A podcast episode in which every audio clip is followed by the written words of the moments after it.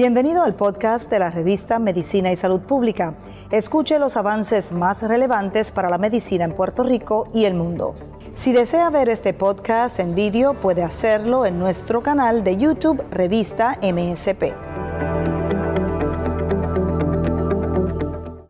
Comienzan las quejas de personas que no reciben de momento la segunda dosis del COVID-19. No hay que desesperarse, hay hasta 42 días adicionales, dice la directora del programa de vacunación del gobierno de Puerto Rico.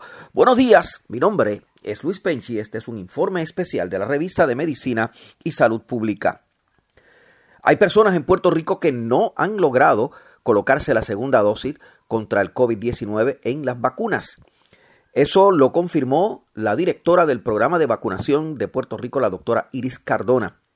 Cardona dijo en una entrevista esta mañana que es lamentable que esto esté pasando y hay que hacer ajustes en el proyecto de vacunación, en el proceso de vacunación.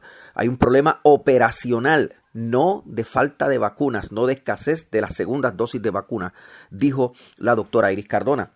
Cardona reconoció que los cálculos que se han hecho sobre la fecha en que la gente tiene que irse a vacunar por segunda vez no son absolutamente precisos y sobre el particular declaró.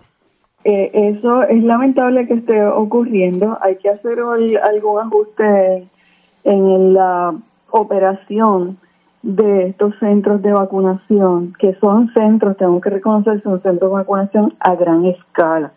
Y las operaciones se han ido moviendo de inicialmente vacunar solamente profesionales de la salud, luego vacunar los llamados personal de respuesta en emergencias o primeros respondedores, y luego eh, entonces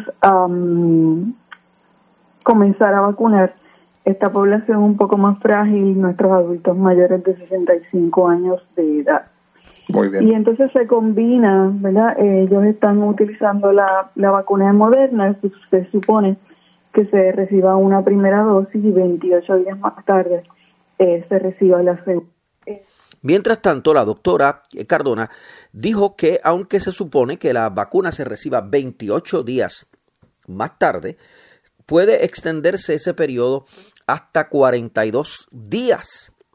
La doctora Cardona señaló al respecto en la entrevista.